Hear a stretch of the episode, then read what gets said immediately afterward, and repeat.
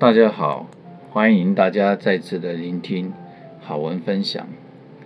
今天想来跟大家聊聊善良以及品德。到底善良对我们人生当中有什么样的帮助？对我们人人生有什么样的一个重要性？为什么人要不断的善良？为什么人要不断的展现出自己的一个品德、一个身范德行呢？在这一篇的主题里面，他告诉我们：善良是可以积福的，德是能够聚财的。善良是人一生中最大的福气，品德是人一生中最宝贵的财富。善不积，不足以得福；德不立，不足以聚财。这篇文章的开头明白地告诉我们：人。真正的最大的福气的来源是来自于自己的良善的一个本心。每个人最宝贵的财富是来自于自己自身中的一个品德。人一生中最宝贵的财富，不是你拥有了多少的房子，不是你拥有多少的权位，或者是账户中的一个金额，或者是你有开多好的车。而是来自于你自己的内在品德的一个展现，所以品德才是人一生中最宝贵的财富。如果我们良善的本心没有办法积累，则不足以得福。所以我们常讲说“德不配位，必有灾殃”，相信大家也有耳熟能详。那德不立啊，这不足以聚财。所以人一生当中啊，想要累积自己的福报。想要积聚自己的一个财富，就要从哪里做起？从自身开始做起。我们在《道德经》里面啊、看到这么一句话：“天道无亲，常与善人。”这句话告诉我们，老天爷是不会偏袒任何人，也从来不会亏待善良的人。那很多人会怀疑，到底是什么是善良？善良，它不是意味说要做出什么惊天的善举，而是在行住坐卧当中，你每一分每一秒都要保持心存善念。当每一个人都能做到心存善念，无形中为自己，甚至能够为自己的家人慢慢累积无形中的一个福报。我们生活当中能够保持善良的本心。相信福报一定如影随形的跟着我们，所以《太上感应篇》里面有提到：“祸福无门，为人自招；善恶之报是如影随形。”所有的祸跟福的来源，不是别人加诸给我们的，也不是老天爷惩罚我们或嘉奖我们的，而是我们自己的言行举止所做出来的。所以，我们常说“举头三尺啊，有神明”。心能够起于善呢，善虽然没有做，还没有开始去做，但是因为这个良善的本心已经发出来的，已经起心动念，已经散发出来的，那么吉神呢，已经随之在我们左右了。如果我们内心呢发出一个恶念，虽然这个恶念呢没有做出来。啊，只是在内心里面有这样子一个 murmur 的一个想法的时候，其实凶神已经在我们左右了。所以为什么要说诸恶莫作，众善奉行，就是如此。人要懂得悔改、忏悔，相信一定会获得吉神相佑，转祸为福。所以为什么常要告诉人说，说好话，做好事，日行一善。这个一不是说只有做一次而已，而是每分每秒，当你面临的每一件事情呢，你都能够心存善念。那这个心存善念呢，自然而然必然会获得吉神相佑。福从哪里来呢？是从每一个人的善良的心上来的。古人说，一切福田是来自于心地。人为善啊，福虽未至啊，祸已远离。如果我们待人处事呢，时时刻刻保持着一颗良善的本心，一颗真诚的心，一颗宽容的心，这就种下的一个善因。那一切的善因呢，一定会有一个善果。孟子有提到：爱人者，人何爱之？敬人者，人何敬之？所以爱出者爱返，福往者福来。所以一个人最大的福气，莫过于拥有是一颗拥有良善的心。相信偶尔做件善事并不难，但是难的是什么？难的是一辈子都能够保持着一颗不泯灭善良的初心。种福得福不容易啊！我们要更能够珍惜的得之不易的福报，懂得惜福。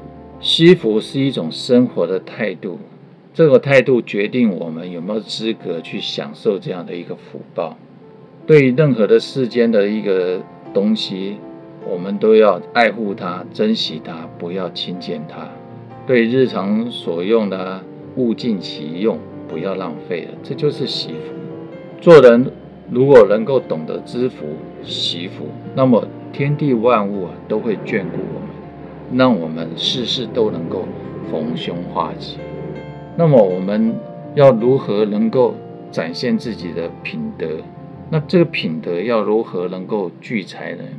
在《道德经》里面有这么一句话：“圣人不积，既以为人，己欲有；既以与人，己欲多。”一个品德高尚的人，对于金钱，他不会去存在一颗占有之心，不会起这个贪念，也不会刻意的去累积财富。他们获取钱财的目的呢，是为了什么？为了能够关照他人，来帮助他人。给予别人的不会藏私，不会说很自私的斤斤计较，而是谁有需要就会给帮助。这样的一个情况之下，就是说你今天帮助别人越多，那你累积的财富呢也会越来越丰富。这个丰富是来自于内心心中的一个法喜啊，你的法喜就会充满。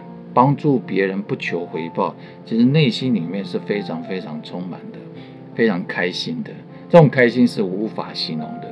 所以人呢，所能够承担的财富呢是有限的。这种有形有形的财富是有限的，那无形的财富呢是无价的。德行越高呢，越能够聚财。所以大德者必得其位，必得其禄，必得其名，必得其寿。一个人要有高尚的品德，才能够承受得起。财富、权力、声望这些福报，所以今天回过来看，财要从哪里来？我们要如何去累积我们的财富？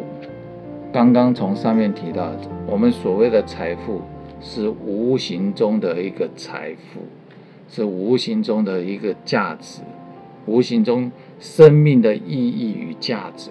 那这个生命的意义与价值，才是我们真正宝贵的财富。那又如何累积？如何去获得呢？就是从自己良好品德中，慢慢一点一滴做出来的。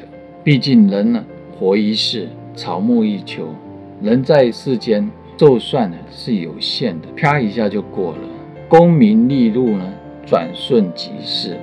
金钱财富终带不走的。我们常听过一句话：万般带不走，唯有业随身。大家也曾经听过黄粱一梦的故事。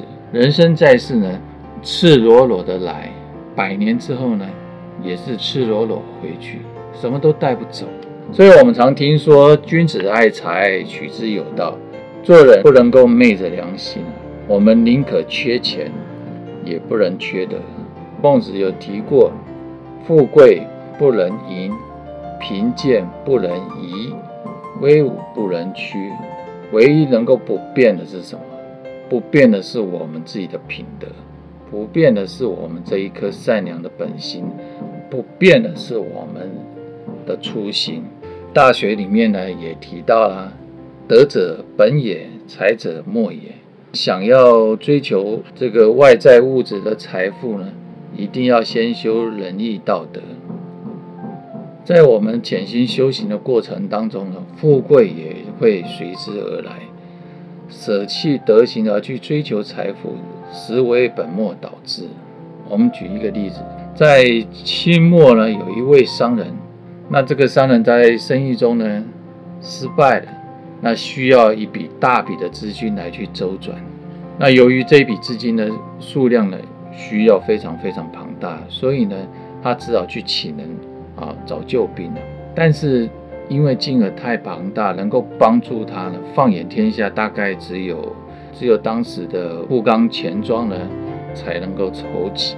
于是呢，这个商人就找到富冈钱庄的主人，这个主人叫做胡雪岩。因为他急于这笔资金来去周转，所以呢，他碰到胡雪岩之后呢，他主动的开出低价，希望胡雪岩能够收购他自己的产业。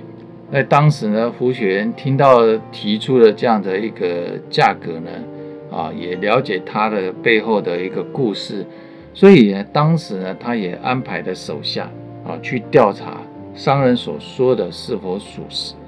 经查明之后呢，胡雪岩知道，他二话不说，反而回过头来是要按照正常的市场价格来收购对方的产业。这样的举动让商人是又惊又喜。他不明白胡雪岩为什么要这么做，到手的便宜啊，他一点都不占。这个时候呢，胡雪岩呢看得出来他的疑惑，就笑着跟他说：“老弟啊，你放心，我只是代为保管这些的资产。”等你挺过了这一关呢，随时都可以赎回属于你的东西。还好多亏了胡雪岩及时的出手，让这个商人呢最终能够这样度过他的难关。这也使得这个商人呢，他内心非常感激，也就成为胡雪岩最忠实的合作伙伴。那也在这个商人的鼎力协助之下呢，那胡雪岩也把他的生意呢越做越大，越做越大。成为百姓里面口中称赞的一个活财神。从这个例子来告诉我们，一个品德高尚的人呢，能够累积身边的一个人才；品德高尚的人呢，能够累积自己的智慧；品德高尚的人呢，能够累积自己不管是有形跟无形的一个财富。所以我们常说，小财呢。啊，要靠着什么？靠自己的聪明才智。那真正的大财呢？要靠什么？要靠我们自己的品德。德不厚，则无以载物。从这一篇的内容呢，可以让我们很清楚我们人生修身的一个方向。想要累积福报，想要累积财富，就从自己的自身品德开始做起。大学里面有提到，格物。自知、诚意、正心，这些都是我们修身的一个资粮。想要修身，就好好从拔除自己的一些陋习开始做起。一切呢，都要反求诸己，二六时中，时时刻刻内观自己的脾气毛病，自己要懂得觉醒、察醒，并能够给予修正。这样自己品德的光辉才会慢慢的展现出来，否则呢，我们会随着这个环境的变化，会迷失在这个茫茫大海当中，迷失于这社会的五光十色当中，迷失于在社会的人情物欲当中。以上呢，这篇的文章呢，提供给大家参考，感谢大家的聆听，我们下期见。